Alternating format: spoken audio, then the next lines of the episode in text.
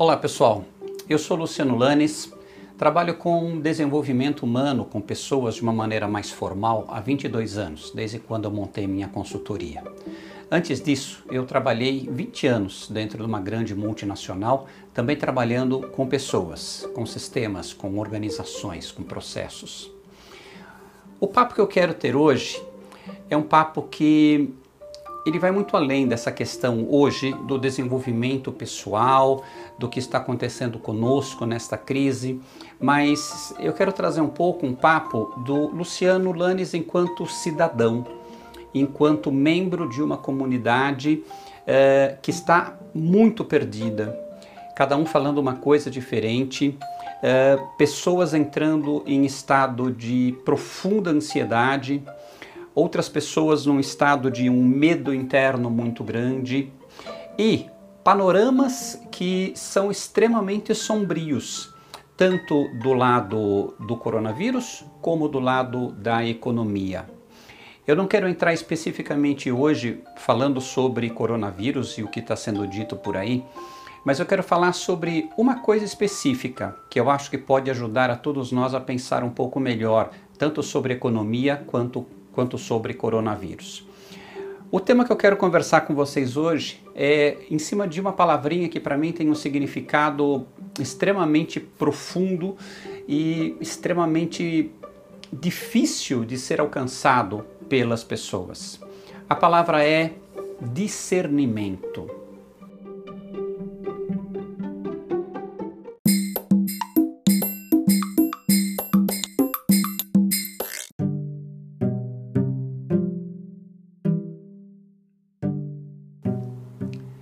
Discernimento é algo que está faltando demais dentro da nossa sociedade. A capacidade de discernir entre aquilo que está sendo dito, a capacidade de discernir entre as informações que estão chegando até mim, o que, que é verdade, o que não é verdade, o que é relevante, o que não é relevante, o que, que encaixa com o outro, o que faz sentido, o que não faz sentido. E nessa febre de falta de discernimento, o que nós vemos é um movimento geral de passar adiante qualquer informação que chegue até a pessoa. E nesse processo proliferam as fake news. Então, fake news é uma coisa que virou febre, não só no Brasil, mas no mundo inteiro. Veja só, fake news só pode existir se existir consumidor de fake news. Assim como aqui no Brasil, é, se fala muito sobre a indústria da multa, né? É, indústria da multa de trânsito, né? Então o, os radares são colocados pra, somente para gerar receita, né? Eu pessoalmente eu discordo disso, porque só vai existir uma indústria da multa se existir um contingente de pessoas que pagam multas. E quem seriam essas pessoas? São pessoas que infringem as regras, infringem aquilo que foi combinado dentro da sociedade. Não vamos entrar também dentro desse tema específico, que também é uma outra discussão. Agora, quando a gente fala em discernimento, eu fiz uma listinha de itens aqui que eu gostaria de falar sobre eles para trocar essa ideia com você e que você também possa ampliar sua reflexão. O primeiro deles é o que fazer no meio de tanta informação. Nós nunca tivemos acesso a tanta informação. Nós temos canais de todos os países, canais com mil informações, temos agora a internet, temos agora é, YouTube com muitos canais informativos, então o que não falta é informação. A grande questão é essa informação que nós estamos recebendo é uma informação de qualidade? É uma informação isenta? É uma informação que está realmente procurando informar ou está procurando causar pânico, está procurando traumatizar? Enfim. Em cima dessa questão, tem outro ponto que é fundamental e que se torna muito relevante nesse estado de coisas que nós estamos vivendo, que é a questão da polarização. Então, o Brasil experimentou é, no final do governo Dilma, né, depois entra governo Temer e depois a eleição e entra Bolsonaro, esse processo todo o Brasil experimentou uma polarização que nunca antes nós tínhamos vivido no nosso país. Eu, esse ano eu faço 60 anos, eu nunca vi o Brasil com tanta polarização e uma polarização extremamente agressiva, agressiva de ambas as partes. Para mim, que trabalho muito em cima do tema da cooperação, da comunicação empática, do estar junto, do fazer junto. Essa polarização, ela não faz sentido algum, porque nós vamos no caminho oposto daquilo que eu acredito, que é o processo colaborativo, que é o processo cooperativo. E esse caminho da polarização leva a um caminho da competição, que é um caminho já bem conhecido pela nossa sociedade. Um quer ganhar do outro, um quer aniquilar o outro. Então, nessa polarização, as pessoas começam a se chamar por apelidos. Então, na época das nossas eleições, nós tínhamos coxinhas, tínhamos mortadelas, agora nós temos os bolsomínios e nós temos os esquerdopatas. Então, a hora que você pega pessoas e coloca rótulos para essas pessoas, esse é um processo interior de desqualificação daquela pessoa enquanto ser humano. Por que, que eu tenho que fazer esse processo de desqualificação dela enquanto ser humano? Porque eu tenho um sistema interno que me previne de agredir outro ser humano. Eu tenho um sistema interno empático que me faz ter compaixão por outro ser humano. Mas quando aquele bolsominion, quando aquele esquerdopata fala alguma coisa, ele não é um ser humano. Ele, ele é um câncer dentro da minha sociedade. E eu quero que ele morra. Então eu quero trazer essa reflexão de que isso é o que a gente está vivendo hoje. E se você concorda que esse não é o caminho, o mínimo que você pode fazer é parar de dar holofote, é parar de dar microfone, parar de dar reverberação para essas manifestações. Então, qualquer coisa dessas que chegue até você, você tem a oportunidade de fazer ela parar em você.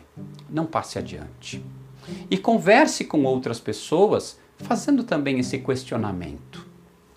Outro ponto interessante: uh, o Brasil vivendo essa questão dessa polarização, veio à tona uma série de coisas oprimidas que estavam dentro das pessoas que até então elas estavam quietinhas, e nós tínhamos aquele estereótipo de que o brasileiro, o brasileiro é um cara muito de boa, o brasileiro é um povo muito pacífico, o brasileiro é um cara muito calmo, muito tranquilo, ele não tem raiva de ninguém, aqui todo mundo é integrado, a gente vive super bem.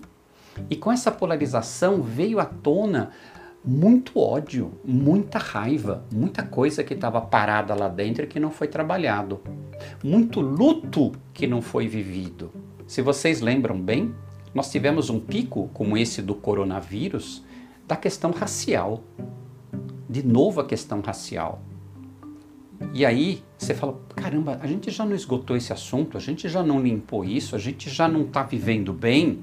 Mas não, não estamos. E por que, que não estamos?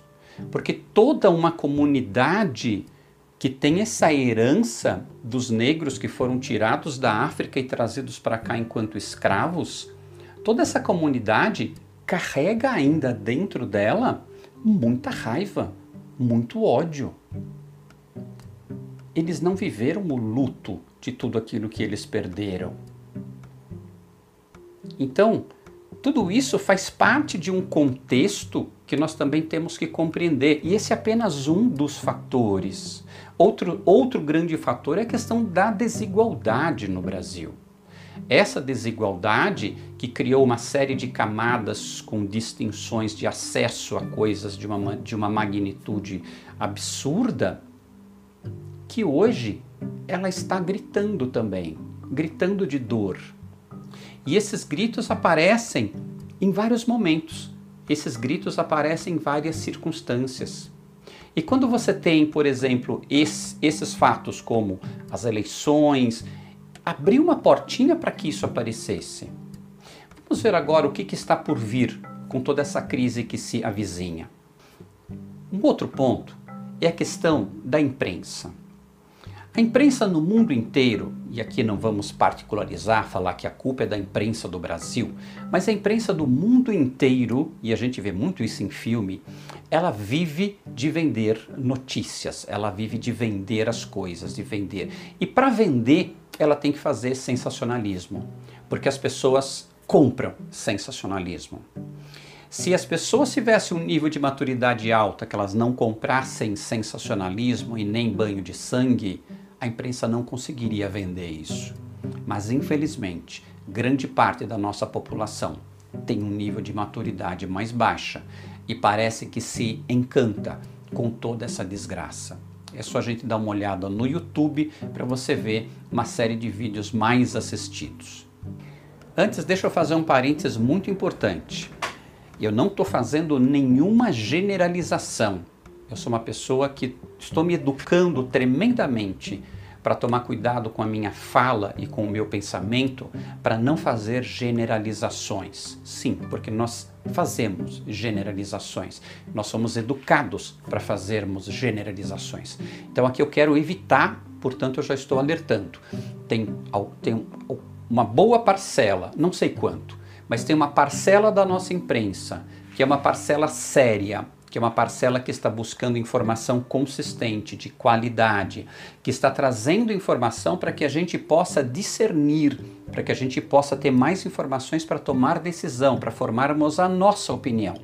Enquanto tem muitos veículos de imprensa, rádio, internet, YouTube e televisão, que eles já estão vendendo o pacote pronto tem comentaristas extremamente radicalizados, ou à esquerda ou à direita, né, que agora a moda é essa, e eles vendem toda a informação à luz das convicções pessoais deles e daquele veículo no qual ele trabalha.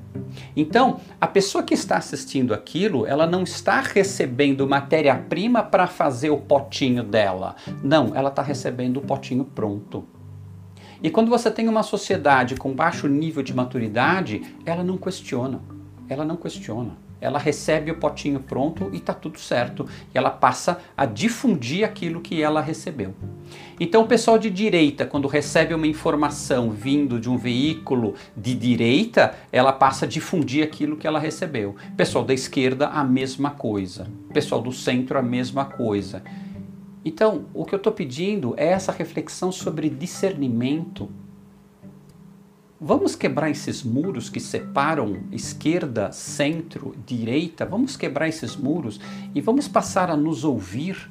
Vamos passar a, a perguntar quando, quando, quando o outro fala alguma coisa que eu posso não, não concordar em nada. E aqui eu vou trazer um exemplo bem tosco porque é o que aconteceu agora, né? Olavo de Carvalho fez um vídeo e disse que coronavírus é uma farsa, que não existe. Então, ok, à luz de tudo aquilo que todo mundo está vivendo, o pessoal já fala: não, mas o cara é um idiota, como é que pode? Então, veja bem, o que eu estou propondo aqui, eu estou trazendo esse exemplo que eu estou chamando bem de tosco. O que eu estou propondo aqui é um questionamento. Eu falar, puxa vida, você acha que tudo isso é uma farsa? Você acha que tudo isso não existe? Me mostre dados. De onde você tirou esta informação?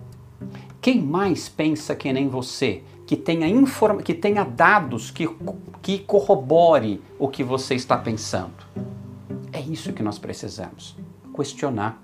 E não simplesmente pegar aquilo e jogar na lata do lixo. Questionar mais.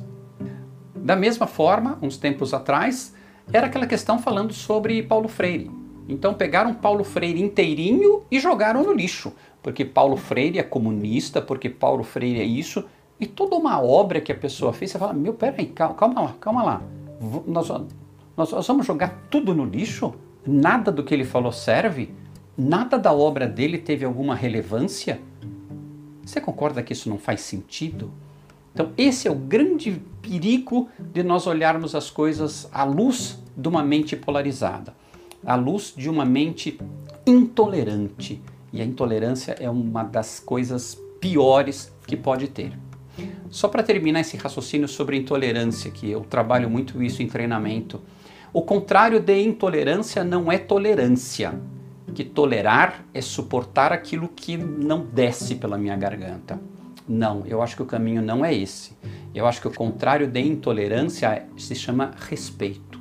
É eu ouvir a outra pessoa por completo, aquela pessoa que eu não concordo, eu não gosto dela, eu não concordo com ela, mas eu dou a oportunidade para que ela fale tudo o que ela pensa e eu a escuto de maneira integral.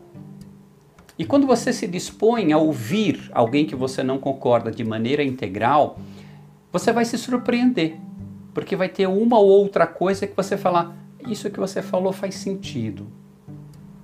Isso que você falou realmente faz sentido. Eu concordo. E parece que dói dentro da pessoa dizer que aquele que eu odeio tem alguma coisa que ele fala que eu concordo. Então eu tenho que jogar a pessoa inteira fora. Esse é um grande problema. Outra coisa muito negativa que a nossa imprensa vem fazendo é a questão do falar muito do mesmo. Então, eu pesquiso muita informação. E eu vou em vários veículos, eu vejo, eu vejo exatamente a mesma informação. Não tiveram nem o trabalho de fazer uma pesquisa a mais, pegar o telefone, ligar para uma pessoa e descobrir um dado a mais. Então, tem muitos dados que são muito fáceis de serem descobertos, de a gente ir atrás, e mas o pessoal não vai. E parece que ficam contando sempre a mesma coisa, sempre a mesma coisa, repetindo as mesmas cenas. Então, é, a nossa mídia, de uma maneira geral, principalmente aquilo que a gente tem mais acesso, ela é de uma pobreza informativa e uma pobreza intelectual muito grande. Um outro ponto é a distorção muitas das informações que nós recebemos, elas já vêm distorcidas de acordo com determinada ideologia. E um dos pontos que é um dos pontos mais cruciais que parece que rege a imprensa de uma maneira geral é querer ver desgraça. Querer ver desgraça. Então, quer dizer, isso não faz sentido. Então, quer dizer, vamos atrás de informação, mas vamos a, atrás de informação de qualidade. Vamos fazer perguntas inteligentes perguntas com as quais a gente possa tirar uma informação que realmente tenha uma relevância. E não perguntar coisas que a pessoa não tem resposta. E aqui eu não estou falando de Bolsonaro, só eu estou falando de uma maneira geral. Então, assim, nós precisamos ter uma qualificação maior da nossa mídia, da nossa imprensa, dos nossos jornalistas. Um outro ponto que eu quero trazer para a nossa reflexão, para o nosso discernimento, é a questão dos interesses políticos acima do bem comum. Um grande cansaço que o brasileiro tem da classe política é exatamente saber que os políticos colocam os seus interesses pessoais, os seus interesses partidários acima do bem comum. Por isso que brasileiro tem tanta raiva de político. Agora, qual é a ação que o brasileiro, de uma maneira geral, toma em relação a isso? Ele se omite. Ele se omite, ele tira o time de campo. E qual é a desculpa? Ah, não vai resolver nada mesmo, não vai mudar nada mesmo. Se nós tivermos esse raciocínio do não vai mudar nada mesmo, tudo vai ficar do mesmo jeito sempre, realmente aí, meu amigo, a gente não tem o que fazer. Mas toda mudança acontece em um processo. E esse processo é lento. Então, se você observar o que aconteceu no Brasil, nós tínhamos um governo que estava para a esquerda. Aconteceu tanta corrupção, tanta coisa, tanto escândalo, que a outra eleição veio o quê? Veio uma revolta contra aquele regime que ali estava e uma guinada para o outro lado, uma guinada à direita. E agora tem muita gente, não, mas agora não, agora é também a direita que não tá bom. Então, não é muito, não é muito complicado a gente lembrar que o caminho do meio é um caminho interessante. Por que, que o caminho do meio é um caminho interessante? Porque tanto quem está aqui como quem está aqui pode dar o mesmo número de passos até o centro para conversar. E nós voltamos na questão do vamos sentar para conversar, vamos sentar para trocar ideia. Isso é fundamental. Mais um ponto que eu quero trazer nessa nossa conversa. Eu tenho sentido muita falta de informação de qualidade. Eu faço parte de alguns grupos de, de WhatsApp e a gente procura trocar o máximo de informação e confesso que está bem difícil, todos nós estamos sentindo dificuldade em obtermos informações de qualidade diferenciadas. Neste sentido, eu, pessoalmente, tenho sentido muita falta da voz da nossa comunidade científica. A comunidade científica do Brasil, que é extremamente rica, que é extremamente competente, ela está calada demais. Parece que é o governo federal que vai resolver todas as questões, ou os governos estaduais que vão resolver as questões. Se estão acontecendo é, reuniões é, de cientistas brasileiros, de pesquisadores brasileiros, se reitores de várias unidades estão promovendo esses encontros para que os nossos cérebros consigam sentar juntos e pensar em cenários e soluções, a mídia não tem noticiado isso. Talvez porque isso não gere notícia. Mas eu não sei se isso está acontecendo. De fato, eu não sei. E eu gostaria muito que isso estivesse acontecendo porque nós temos muitos cérebros maravilhosos no Brasil. Nós temos uma capacidade de pensar, de criar soluções no Brasil imensa.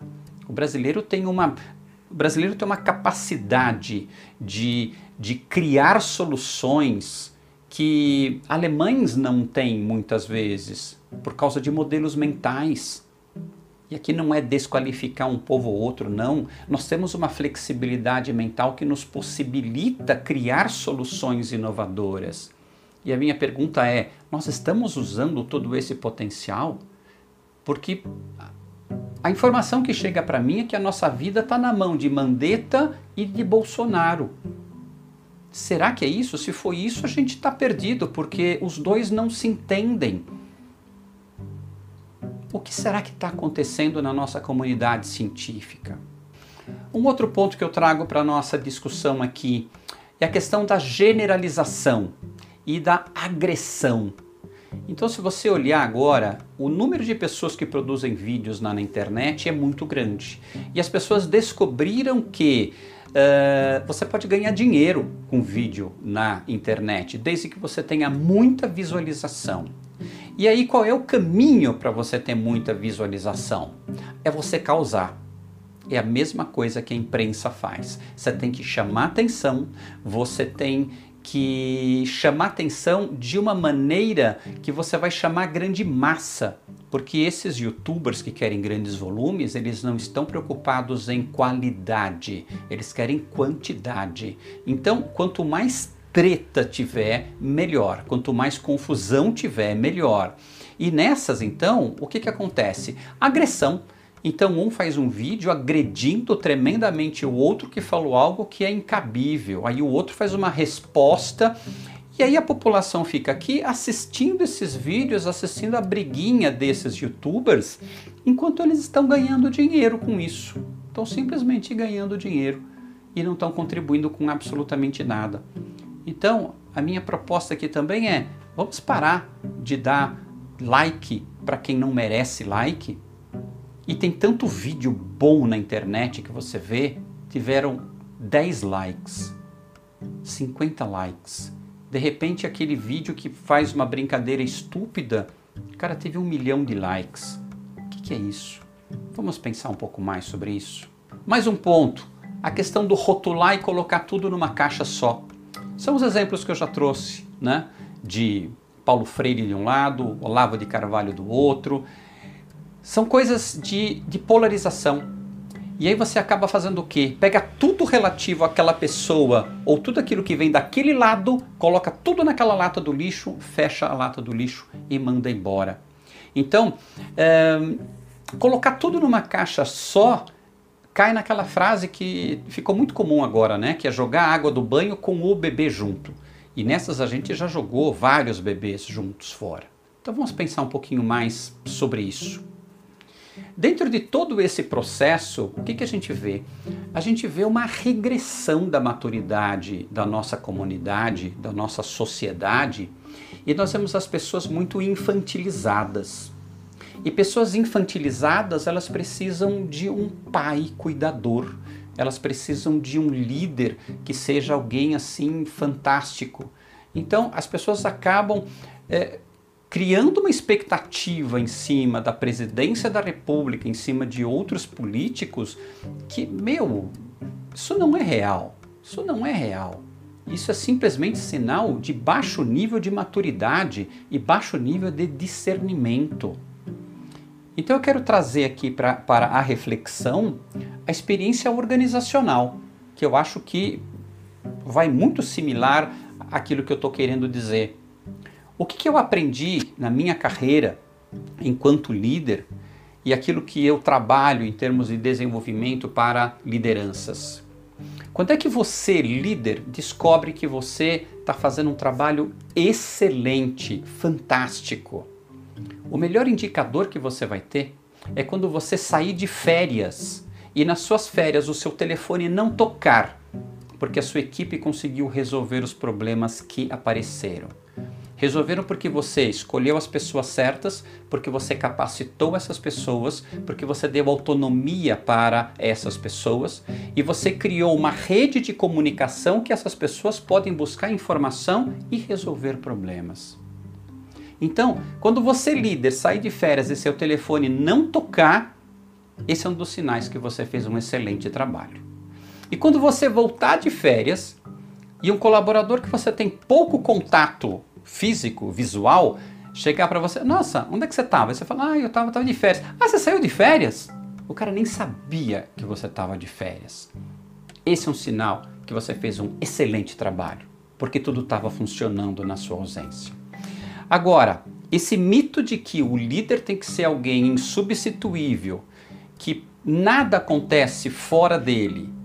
Então, essa questão da infantilização, essa questão da pessoa se colocar como criança, você já está jogando o outro na posição de um pai. E esse pai é um pai autoritário, é um pai opressor, é um pai que traz regra, um pai que traz disciplina. Daí vem aqueles gritos de parte da sociedade pedindo pelo militarismo, pedindo pelo golpe militar. Eles estão pedindo o quê? Estão pedindo ordem. Ordem de quem? Do pai estão querendo o pai de volta para botar ordem na creche. Então vamos pensar, peraí cara, a gente não é criança, nós somos adultos, nós temos capacidade de conversar e acertar as coisas, encontrar caminhos. E dentro do regime que a gente vive, um regime democrático, o nosso caminho para fazer as coisas mudarem e acontecerem é pelo voto. Agora, quando tem eleição, as pessoas votam com consciência as pessoas sabem em quem elas votam, as pessoas acompanham aqueles deputados, senadores, vereadores, prefeitos em que elas votaram? Não, brasileiro de maneira geral, se você fizer uma estatística, eu chuto, eu chuto raso, 95% dos brasileiros não fazem esse acompanhamento. E eles se portam como crianças, dizendo: "Ah, o governo não presta, ah, não adianta nada. É tudo é tudo a mesma coisa". Então, precisamos conversar mais. Voltamos à nossa palavra do discernimento. Bom, pessoal, finalizando toda essa reflexão que eu queria trazer para vocês, eu quero trazer algumas propostas práticas. A primeira delas é: vamos pesquisar mais as fontes das informações que a gente recebe. Nós recebemos muita coisa. Antes de passar qualquer coisa para frente, entra no Google, joga no Google, pesquisa. Quando alguém te mandar alguma coisa, como eu tenho recebido muitas coisas em grupos, a primeira coisa que eu faço é, fulano, por gentileza, manda a fonte. E outra coisa, enquanto você não tiver a fonte, você não confirmar aquilo, não repassa para ninguém. Outra coisa, quando repassar informação, que hoje a gente tem uma facilidade de repassar vídeos, áudios de uma maneira absurda. Então, quando repassar alguma coisa para alguém? Então, eu quero propor que, em relação a repassar informação, só repasse informação em duas situações. Primeira situação, quando a informação que você vai repassar para uma determinada pessoa vai ser útil para que essa pessoa tome uma ação que ela precisa tomar na vida dela. Segunda, quando as pessoas, e aí quando você vai postar uma informação dentro de um grupo, quando essas pessoas, elas tiverem naquela informação alguma coisa realmente útil e relevante para aumentar o seu repertório, para que elas possam pensar melhor, para que elas possam se comunicar melhor, trocar ideias de uma maneira mais adulta, de uma maneira melhor. Então, essas são as duas condições que eu acho úteis quando a gente deve repassar informação. Agora tem um outro ponto, quando não repassar informação. Existem informações que para uma determinada pessoa, aquilo é simplesmente informação. Para uma outra pessoa, isso pode ser fonte de pânico, fonte de ansiedade. E se as coisas começarem a se agravar mais ainda no nosso país, podem ser fonte de suicídio, sim. Então vamos pensar um pouco nisso e quando você repassar alguma informação, que essa informação tiver alguma coisa que possa chocar algumas pessoas, e possa afetar psicologicamente outras pessoas, não passe isso em grupos de uma maneira generalizada.